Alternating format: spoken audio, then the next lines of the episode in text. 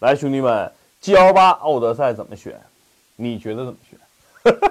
其实答案非常简单，因为 G L 八目前是这个七座 M P V 市场啊这个细分领域的一个标杆。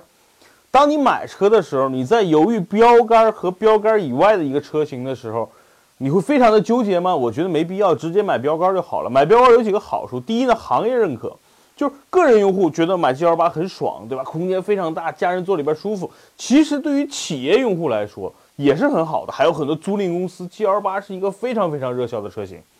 当然，如果你买奥德赛，奥德赛的问题是在于它稍微小了一点点。你买 MPV 不就为了更大、更舒服吗？那奥德赛就差了那么一点点。